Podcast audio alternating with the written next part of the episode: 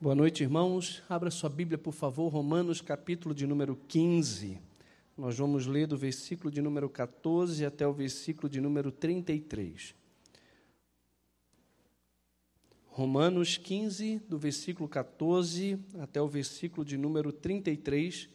Nesse texto, vemos a explicação do ministério de Paulo e de seus planos e como ele procura motivar a igreja romana a apoiá-lo à medida que ele completa também o seu ministério. Aqui vamos ver um pouco sobre a vida de um missionário, de um homem que Deus usa, né, o seu relatório daquilo que Deus fez na vida dele e os seus planos para o futuro. Então, Romanos capítulo 15, versículo 14 em diante, diz assim a palavra do nosso Deus. Estou certo, meus irmãos, sim, eu mesmo, a vosso respeito, de que estáis possuídos de bondade, cheios de todo conhecimento, aptos para vos admoestardes uns aos outros. Entretanto, vos escrevi em parte mais ousadamente, como para vos trazer isto de novo à memória por causa da graça que me foi outorgada por Deus, para que eu seja ministro de Cristo Jesus entre os gentios, no sagrado encargo de anunciar o Evangelho de Deus, de modo que a oferta deles seja aceitável, uma vez santificada pelo Espírito Santo. Tenho, pois, motivo de gloriar-me em Cristo Jesus nas coisas concernentes a Deus porque não ousarei discorrer sobre coisa alguma, senão sobre aquelas que Cristo fez por meu intermédio, para conduzir os gentios à obediência por palavra e por obras, por força de sinais e prodígios, pelo poder do Espírito Santo. De maneira que desde Jerusalém e circunvizinhanças até o Ilírico tenho divulgado o Evangelho de Cristo, esforçando-me deste modo por pregar o Evangelho não onde Cristo já for anunciado, para não edificar sobre fundamento alheio. Antes, como está escrito, hão de vê-lo aqueles que não tiveram notícia dele, e compreendê-lo os que nada tinham ouvido a seu respeito. Essa foi a razão porque também muitas vezes me senti impedido de visitar-vos. Mas agora, não tendo já campo de atividade nestas regiões e desejando há muito visitar-vos, penso em fazê-lo quando em viagem para a Espanha pois espero que de passagem estarei convosco e que para lá seja por vós encaminhado, depois de haver primeiro desfrutado um pouco a vossa companhia. Mas agora estou de partida para Jerusalém, a serviço dos santos, porque aprouve a Macedônia e a Caia levantar uma coleta em benefício dos pobres dentre os santos que vivem em Jerusalém. Isto lhes pareceu bem, e mesmo lhes são devedores porque se os gentios têm sido participantes dos valores espirituais dos judeus, devem também servi-los com bens materiais. Tendo, pois, concluído isto e havendo-lhes consignado este fruto, passando por vós, irei à Espanha. E bem sei que ao visitar-vos irei na plenitude da bênção de Cristo. Rogo-vos, pois, irmãos, por nosso Senhor Jesus Cristo e também pelo amor do Espírito, que luteis juntamente comigo nas orações a Deus a meu favor, para que eu me veja livre dos rebeldes que vivem na Judéia e que este meu serviço em Jerusalém seja bem aceito pelos santos, a fim de que, ao visitar-vos, pela vontade de Deus, chegue à vossa presença com alegria e possa recrear-me convosco e o Deus da paz seja com todos vós. Amém. Paulo ele começa esse parágrafo certo do caráter desses cristãos, dos seus destinatários.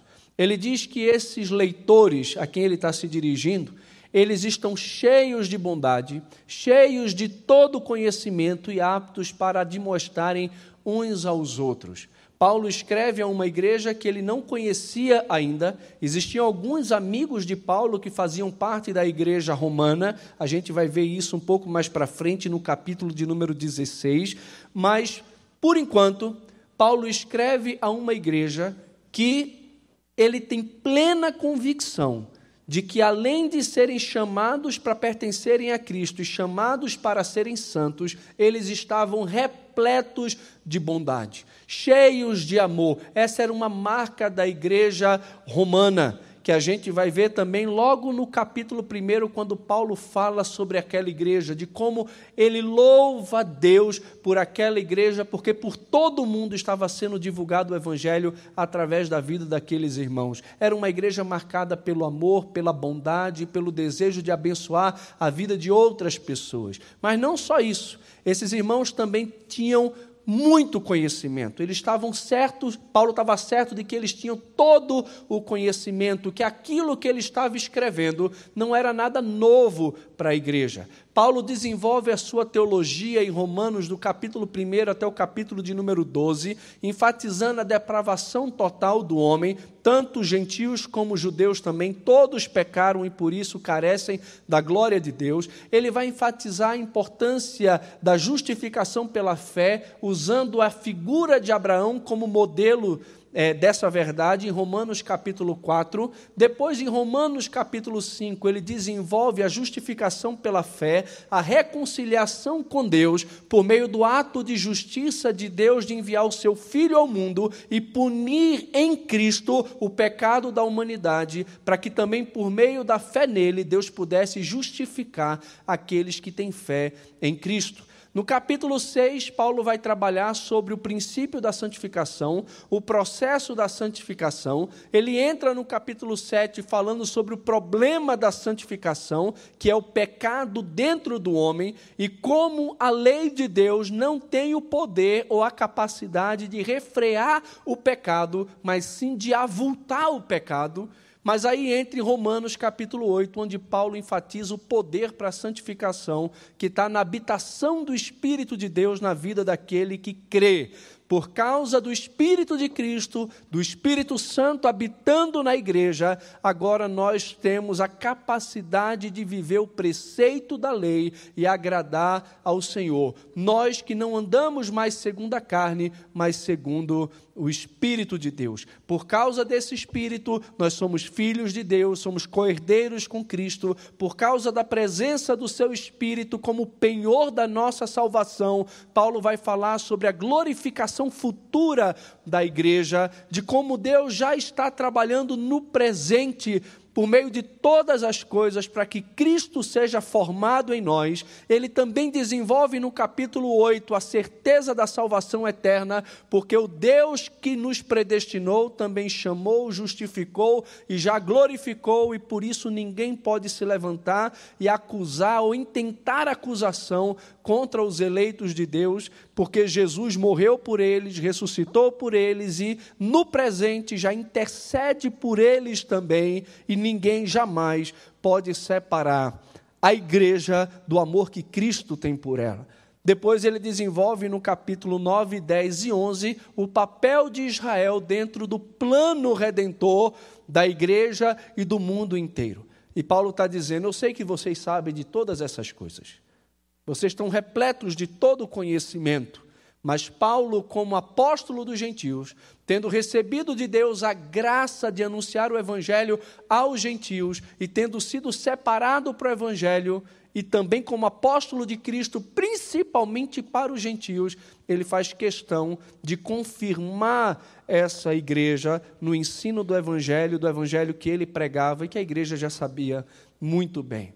Mas diz também que essa igreja por causa da bondade que existia neles e por causa do conhecimento que eles tinham, eles deveriam se admoestar mutuamente. A palavra aqui é colocar de pé o outro. Então, nós, como igreja, por causa do amor que temos e por causa do conhecimento que temos, também temos um ministério a exercer, que é o ministério da admoestação.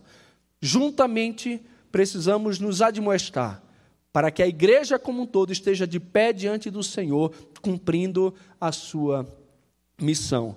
Então, olhando para o nosso texto aqui, Paulo, escrevendo com base na graça que ele recebeu, que é a graça do seu apostolado aos gentios, de forma ousada, traz à memória deles verdades já conhecidas e então passa a apresentar o seu ministério em forma de um relatório do que ele tem feito por intermédio de Deus e também os seus planos.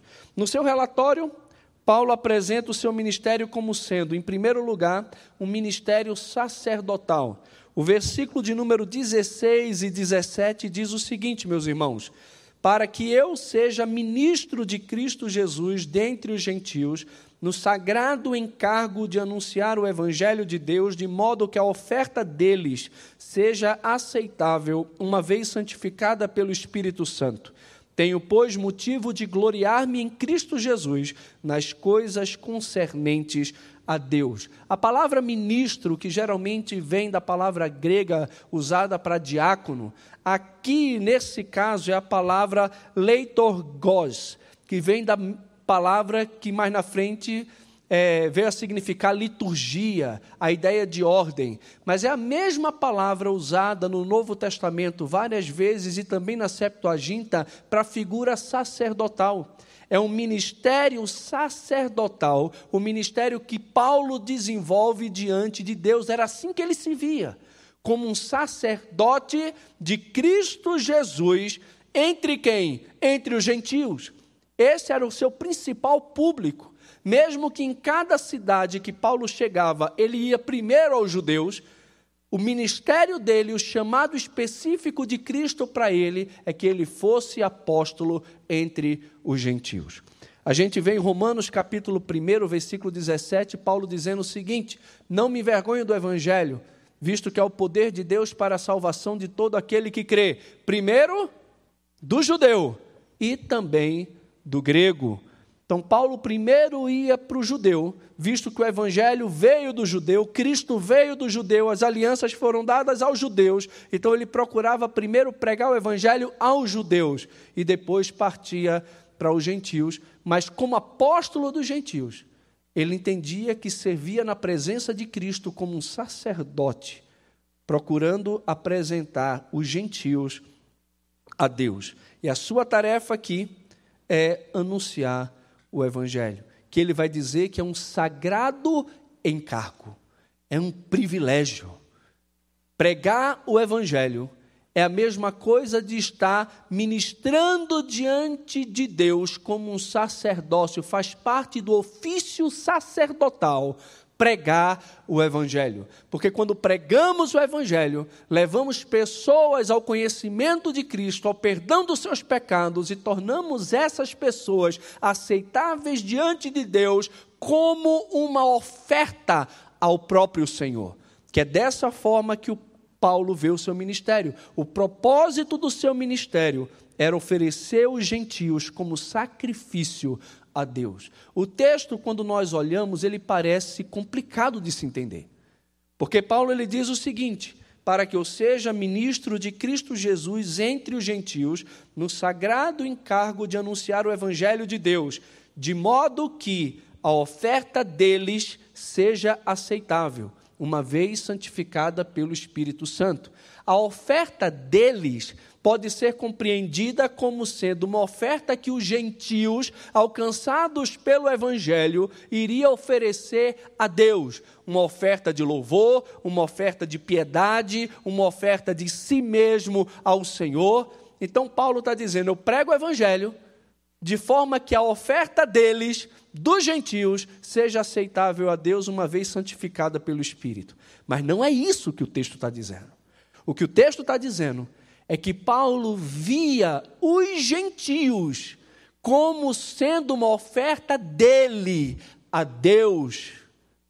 É como se Paulo, como sacerdote, diante do Senhor, ministrando diante do Senhor, chegasse com uma multidão de gentios convertidos e oferecesse eles a Deus como oferta resultado do seu trabalho, do seu empenho e da ação de Deus na vida dele. John Stott diz o seguinte: embora os gentios fossem rigorosamente excluídos do templo de Jerusalém e não lhes fosse permitido de forma alguma participar no ofertório de seus sacrifícios, agora através do evangelho, eles mesmos passam a ser uma oferta sagrada e aceitável a Deus.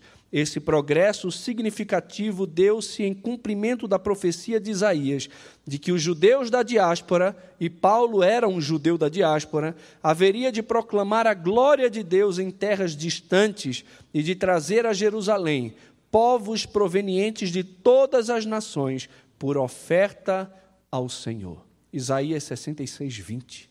Então, Paulo olha o seu ministério como cumprimento de uma profecia feita por Isaías lá atrás. Além disso, John Stott ele complementa dizendo o seguinte: todo evangelista é sacerdote, pois oferece os seus convertidos a Deus. Na realidade, é essa verdade, mais do que qualquer outra, que une efetivamente os dois mais significativos papéis da igreja: adoração e testemunho. É quando nós adoramos a Deus, glorificando o seu santo nome, que somos impelidos a proclamar o seu nome ao mundo. E quando, através do nosso testemunho, as pessoas são trazidas a Cristo, é aí então que nós as oferecemos a Deus. E então elas mesmas se reúnem para cultuar e adorar a Deus, e finalmente saem elas mesmas para testemunhar. É um círculo virtuoso. Não é de admirar que Paulo, grato a Deus por participar desse ministério privilegiado, exclame em adoração: Portanto, eu me glorio em Cristo Jesus, em meu serviço a Deus. Então, o homem de Deus, a mulher de Deus, eles devem exercer um ministério sacerdotal. Era assim que Paulo encarava o seu ministério. Eu sou um sacerdote de Cristo Jesus. E eu me empenho no sagrado ofício de pregar o Evangelho. Para quê? para que eu tenha uma multidão de gentios para oferecer ao Senhor.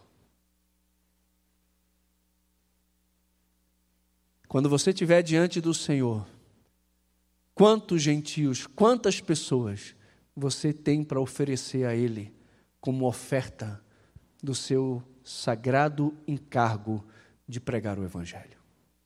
O apóstolo Paulo, ele tinha sede de pregar o Evangelho. Ele fazia tudo por causa do Evangelho. Se anuncio o Evangelho, não tendo que me gloriar, porque sobre mim pesa essa obrigação. E ai de mim se não anunciar o Evangelho. Tudo faço por causa dele, com o fim de me tornar cooperador do Evangelho.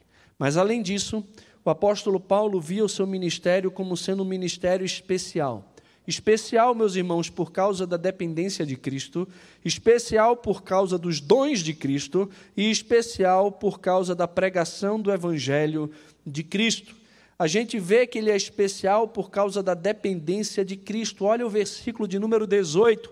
Porque não ousarei discorrer sobre coisa alguma, senão sobre aquelas que Cristo fez por meu intermédio, para conduzir os gentios à obediência por palavra e por obras, por força de sinais e prodígios, pelo poder do Espírito Santo. De maneira que desde Jerusalém e circunvizinhanças até o Ilírico tenho divulgado o Evangelho de Cristo. Ele vai dizer: Eu não quero discorrer sobre nada, senão sobre aquelas coisas que Cristo fez por meu intermédio. Não fui eu que fiz, foi Cristo que fez eu não sou capaz de fazer nada. É somente Jesus que pode fazer a sua obra através da minha vida. Ele recusa-se a enumerar as suas proezas. Tudo o que ele fala é aquilo que Deus realizou por meu intermédio. Paulo ele se via como um agente, como um instrumento, de forma que Cristo age não com ele, mas Cristo age através dele. E é muito mais seguro pensar dessa forma, porque se a obra é uma obra de Cristo, então a glória também é a glória de Cristo. Não é nossa glória. Nós não temos do que nos gloriar diante do Senhor, porque tudo o que acontece de bom através da nossa vida é Cristo que faz. Não somos nós. É Jesus fazendo através de nós para a sua própria glória. Então Paulo vai dizer: Eu não faço nada, é Ele que faz tudo. A gente vê isso em Filipenses capítulo 1, versículo 9 em diante, quando Paulo ora pela igreja ele vai dizer: Eu quero que quando Jesus voltar, Deus voltar, encontre vocês cheios do fruto de justiça, o qual é mediante Jesus Cristo para a glória e louvor de Deus. O autor aos Hebreus, no capítulo 13, versículo 15 em diante, ele vai falar sobre isso. O mesmo Deus da paz que, pelo sangue da eterna aliança, né, trouxe Jesus dentre os mortos, vos aperfeiçoe em todo bem e opere em vós aquilo que é agradável diante dele, por intermédio de Jesus Cristo, a quem seja a glória para todo sempre. Amém toda boa obra que nós fazemos é por intermédio de Jesus Cristo. E por isso a glória é somente dada a Ele. Então, é especial por causa da dependência de Cristo. Além disso, é especial por causa dos dons de Cristo.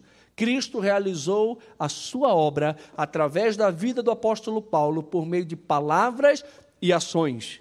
Para quê? Com o objetivo claro de conduzir os gentios à obediência. O evangelho que salva também conduz à obediência. Já vimos isso no capítulo 1 de Romanos, quando Paulo diz que recebeu a graça do apostolado por amor do nome de Deus e para obediência por fé entre todas as nações.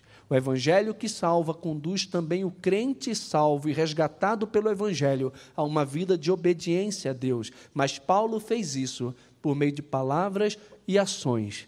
Mas essas palavras e ações foram palavras e ações manifestadas por meio de Cristo na vida dele. Paulo aqui combina o verbal e o visual.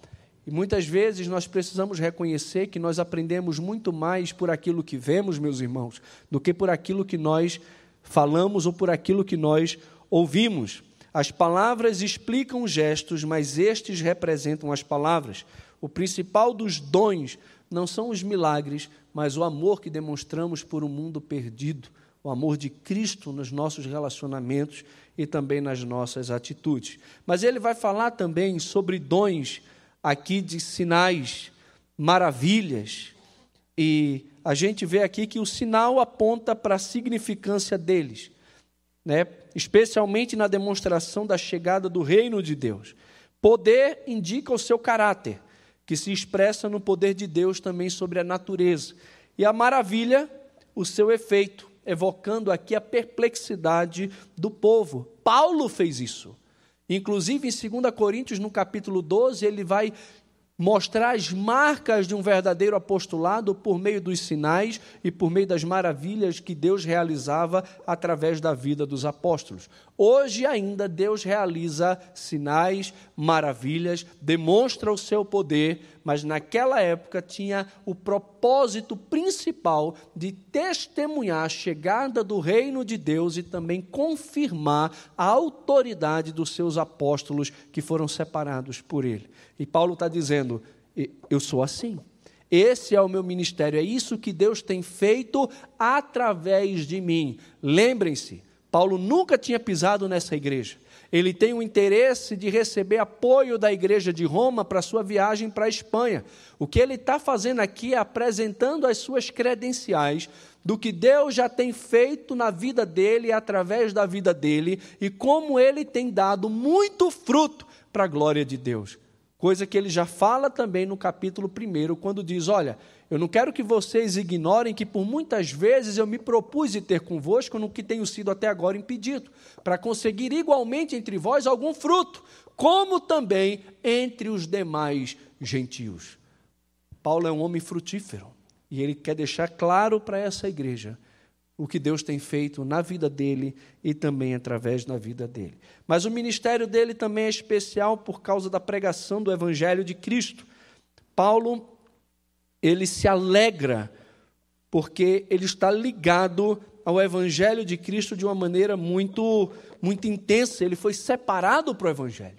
E ele está dizendo, olha, eu preguei esse evangelho desde Jerusalém, circunvizinhanças, até o Ilírico, eu tenho divulgado o evangelho de Cristo. Aqui ele resume o seu ministério de mais de 10 anos numa frase só.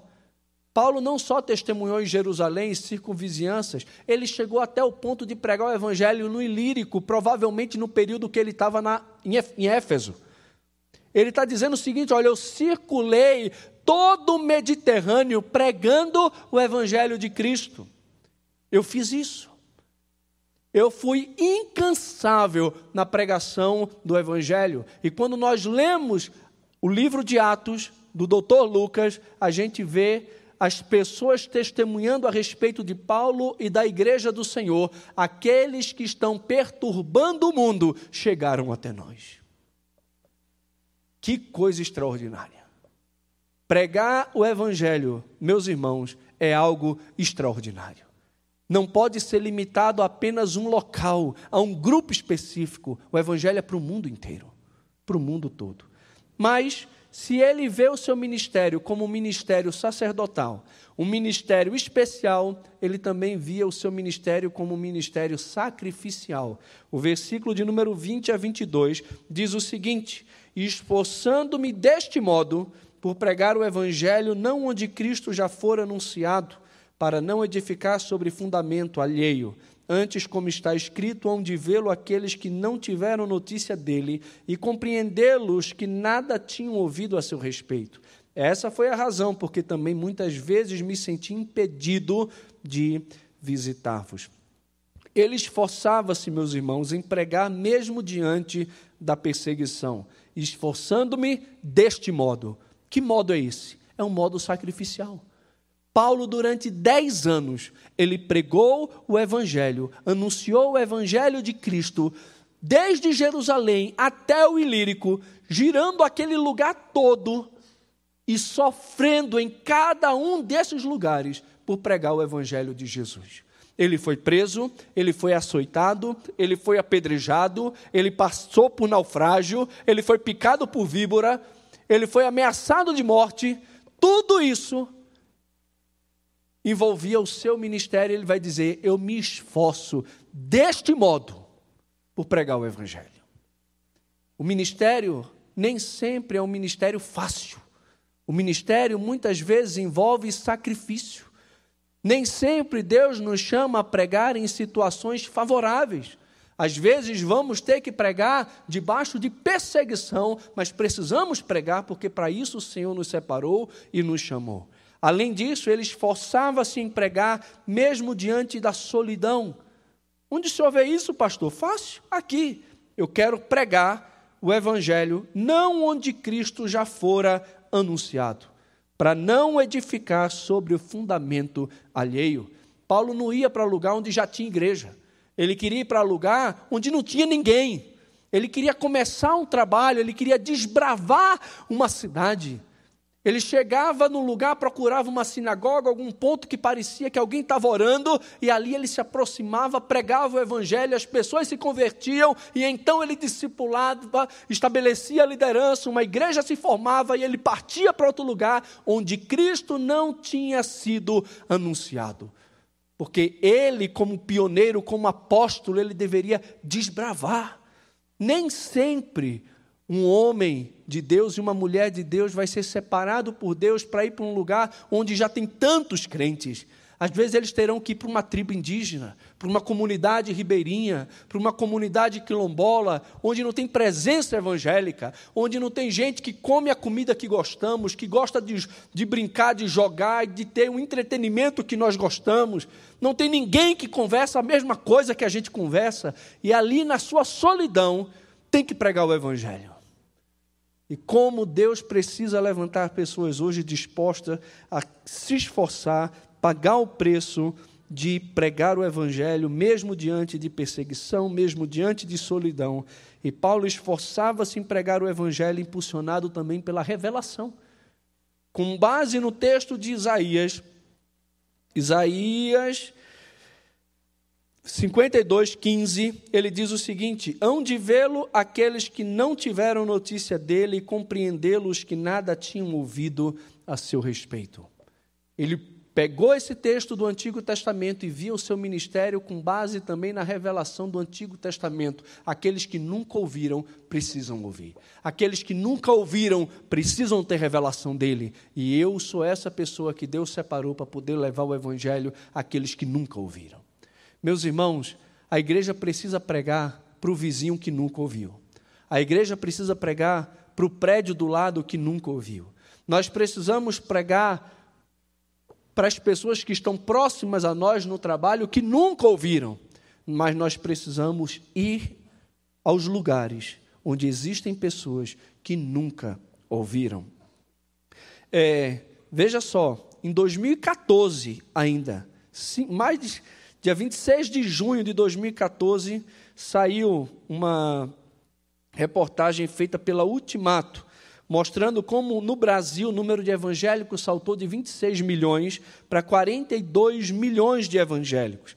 E que, apesar desse crescimento, muitas áreas do nosso país não tinham sido ainda evangelizadas. E ele, a Ultimato fez um levantamento mostrando onde estão esses povos. O primeiro grupo é formado pelos indígenas brasileiros. De acordo com a revista, 117 etnias não têm nenhuma presença missionária, ou seja, milhares de pessoas que não conheceram o Evangelho. E esses indígenas, a maioria, moram no norte e no nordeste do país. Os ribeirinhos da região amazônica também fazem parte dos grupos menos evangelizados são 37 mil comunidades que vivem na bacia amazônica, formada por centenas de rios e igarapés, e cerca de 10 mil delas não possuem nenhuma igreja evangélica. Os ciganos também que residem no Brasil não foram evangelizados, principalmente os da etnia Calon, que possui 700 mil pessoas. Destes, apenas mil se declaram crentes no Senhor Jesus Cristo. Esses ciganos vivem em comunidades nômades, seminômades ou sedentárias em pequenas cidades do Brasil. Os sertanejos também não foram alcançados pela mensagem do Evangelho. A igreja brasileira já se despertou para a importância de levar a salvação ao povo do sertão nordestino. Há mais de 6 mil assentamentos que não possuem sequer uma única igreja evangélica. O quinto grupo citado pela publicação são os quilombolas, que possuem 5 mil comunidades do Brasil, descendentes de africanos. Esses grupos se alojam em áreas mais ou menos remotas e aproximadamente duas mil dessas comunidades não foram alcançadas pelo Evangelho.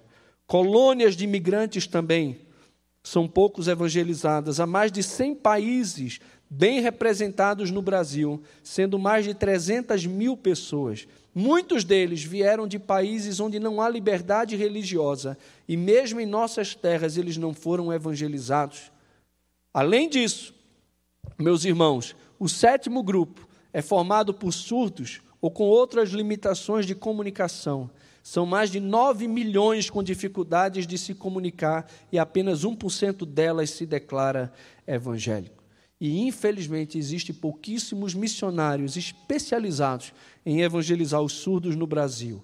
O oitavo e último grupo tem características socioeconômicas. São os mais ricos da sociedade ou os mais pobres da sociedade que não são alcançados pelo Evangelho. E Paulo está dizendo: Eu me esforço, eu me esforço, com todas as minhas forças, para anunciar a Cristo onde ele não foi anunciado onde ele não foi proclamado. Eu me esforço para que isso aconteça. E então Paulo revela os seus planos, e por causa do nosso tempo, eu vou passar rápido por aqui. No seu planejamento, Paulo revela o seu desejo de visitar os irmãos em passagem para Espanha, uma vez que ele já havia terminado o seu trabalho nas outras regiões. Paulo é um homem que começa e termina aquilo que faz.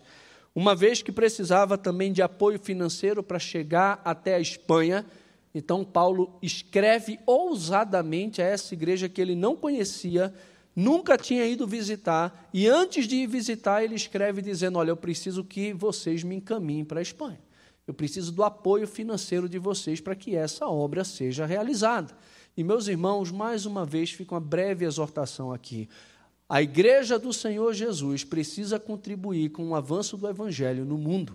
Eu conheço missionários que treinaram, foram para o seminário, se especializaram, têm curso de bacharel em teologia, fizeram outros cursos de missiologia e hoje, sabe o que eles estão fazendo? Voltaram para suas casas, estão morando com as suas famílias e voltaram a trabalhar secularmente, porque a igreja do Senhor não se levantou para apoiar financeiramente aqueles que estavam dispostos a dar sua vida para pregar o evangelho de Cristo. Então, às vezes nós olhamos para uma igreja e falamos: essa igreja tem uma arrecadação muito alta, não precisa de oferta. Meus irmãos, pare com isso. Deus queira que um dia nossa igreja receba um milhão de reais por mês e aí, com 100 mil, a gente paga tudo o que precisa pagar para manter a estrutura, e 900 mil a gente manda para fora. Não existe igreja que tem muito dinheiro. Não existe igreja missionária, igreja de Deus, não existe isso. O dinheiro que entra sai, e sai para missões, sai para alcançar os povos, as nações, precisam ouvir de Jesus. E Paulo está dizendo: meus planos não têm a ver comigo, com o que é bom para mim. Tem a ver com a agenda de Deus para a minha vida, que é pregar o Evangelho onde Cristo não foi anunciado. Mas para que isso aconteça, eu preciso do apoio de vocês. Eu preciso que vocês me encaminhem. Além disso, ele queria visitar os irmãos de Jerusalém antes de ir. E por que ele queria visitar os irmãos de Jerusalém? Para poder servir aos santos. E como ele ia servir aos santos? Levando a oferta que os crentes voluntariamente da Macedônia e da Acaia haviam levantados para suprir a carência que os crentes pobres de Jerusalém estavam passando. E Paulo vai dizer e levantar um princípio que ele já levantou em 1 Coríntios, de que se os gentios foram abençoados com bênçãos espirituais vindas dos judeus, então não é muito que eles também abençoem financeiramente os judeus crentes que estão passando por necessidade. Da mesma forma, Paulo vai dizer em 1 Coríntios capítulo 9, que aqueles que são abençoados espiritualmente também deveriam abençoar aqueles que lhe abençoam espiritualmente com bênçãos materiais.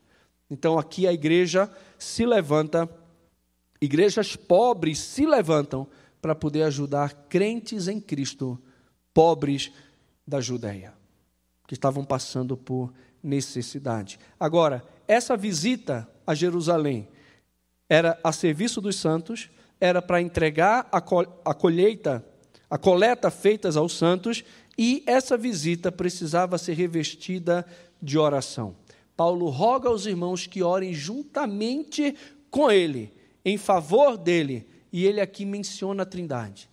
Eu peço a vocês, eu rogo a vocês, por nosso Senhor Jesus Cristo, pelo amor do Espírito Santo, que lutei juntamente comigo nas orações a Deus. Tem o Pai, tem o Filho, tem o Espírito Santo presente aqui na oração que Paulo roga à igreja que faça em favor dele. E favor por quê? Porque Paulo pede que seja livre dos rebeldes que vivem na Judéia. Ele já passou por muita luta com esse povo. E para que o seu serviço pelos santos seja bem aceito, para que estivesse alegre entre os romanos e pudesse então desfrutar da paz que Deus podia trazer para eles. Então, aqui nós vemos a vida de um missionário, de um homem que Deus usa. O passado dele é um passado marcado por obras de Deus, por obras que Deus fez através da vida dele. Paulo revela aqui um ministério sacerdotal, especial e sacrificial. Um ministério que é baseado na pregação do Evangelho, feito na dependência de Cristo e que tem como propósito levar uma multidão de pessoas convertidas como oferta para Deus. E ele revela os seus planos para o futuro, que envolve pregar o Evangelho na Espanha, passar na igreja de Roma para desfrutar da comunhão com os irmãos, mas também da ajuda financeira daquela igreja. E ele entende que tudo isso só pode ser realizado se a igreja estiver junto com ele numa luta de oração, para que os planos possam ser bem-sucedidos. Deus tem que estar por trás de tudo. E para que isso aconteça, a igreja tem que orar. Quando você faz planos, os seus planos têm mais a ver com você ou com a obra de Deus? Com a missão de Deus, de alcançar as nações. Quando você olha para a sua agenda, para aquilo que você está fazendo, para aquilo que você quer fazer, para o curso que você quer fazer, para tudo que você quer fazer. Quando você pensa no futuro, os seus planos têm a ver mais com você ou com o reino de Deus, com a expansão do Evangelho? A gente tem que pensar nisso. O homem de Deus, ele tem frutos de Deus na vida dele e ele pensa na obra de Deus. E os seus planos são feitos para que isso aconteça. Pastor, mas eu não sou missionário. É sim. Você é crente, você é missionário. Se você é crente, você foi separado por Deus para o sagrado ofício de pregar o Evangelho. Você pode, talvez, não ser missionário em tempo integral para pregar o Evangelho toda hora. Mas aonde você está, você é um missionário. Você é um médico missionário, você é um advogado missionário, você é um funcionário público missionário. Aonde você está, o propósito é pregar a Cristo. O propósito é alcançar pessoas para Cristo e oferecer essas pessoas convertidas a Deus como uma oferta para Ele. E além disso, se você trabalha e Deus não tem chamado você de tempo integral para pregar o Evangelho, então Deus tem dado recursos para você, condição para você, que precisa também ser usado para a propagação do seu Evangelho. Não existe ninguém que ganhe tão pouco que não possa participar da assistência aos santos e da expansão do Evangelho de Cristo nesse mundo. Todos nós podemos e devemos participar dessa obra que é de Deus, não é nossa, é de Deus. Amém? Zero para vocês, hein? Amém? Amém. Amém. Que Deus nos abençoe e nos use para o louvor da Sua glória. Sempre, sempre. Vamos ficar em pé, vamos orar. Querido Senhor, muito obrigado pelo dia que o Senhor nos deu. Te agradecemos por tua bondade, graça e misericórdia. Agradeço ao Senhor pela palavra que o Senhor trouxe ao nosso coração nessa noite. Agradeço porque Paulo, ao escrever para a igreja de Roma, escreve uma igreja que tinha como marca a bondade, o conhecimento e também, por causa disso, estavam aptos para demonstrarem uns aos outros. Eu tenho plena convicção de que na nossa igreja também existem muitos irmãos que são cheios de bondade, também têm muito conhecimento e também estão capazes, aptos para demonstrar uns aos outros, para que todos nós estejamos de pé diante do Senhor, caminhando na tua direção, juntos e firmes na missão que é tua, Senhor. Obrigado pela vida do apóstolo Paulo, porque o ministério dele estimula o nosso ministério sacerdotal, especial e também sacrificial. Que todos nós, que de fato somos sacerdotes de Cristo, porque somos um reino formado por sacerdotes, possamos nos empenhar o máximo possível na pregação do Evangelho, que é um sagrado encargo que o Senhor nos confiou. E assim, Pai, tenhamos nas nossas mãos uma multidão de pessoas que conduzimos a Cristo e as oferecemos a Ti, ó Deus, como uma oferta daquilo que Cristo mesmo tem feito por nosso intermédio. E assim o nosso desejo é que Cristo receba toda a honra, glória e louvor pela obra que Ele mesmo faz em nós, mas principalmente através de nós. Nos ajuda a pagarmos o preço de anunciarmos o Evangelho de Cristo onde ele não foi anunciado e que nos nossos planos pessoais, conjugais, profissionais, ó Pai, não percamos de vista o anúncio do teu evangelho, a propagação do teu evangelho, ó Deus, e também a importância de investirmos para que aqueles que o Senhor separou integralmente para essa pregação e para essa missão recebam de nós toda a assistência e suporte que eles precisam para fazer o teu nome conhecido em todo o mundo. Muito obrigado, Senhor, por essa palavra. Desperta o nosso coração por amor do teu próprio nome e para o nosso próprio bem. Porque à medida que fazemos aquilo que o Senhor espera de nós, também encontramos sentido para a nossa vida. Que de fato, cada um de nós aqui possamos viver para Cristo e por Cristo, hoje e para sempre, Pai. Amém e amém.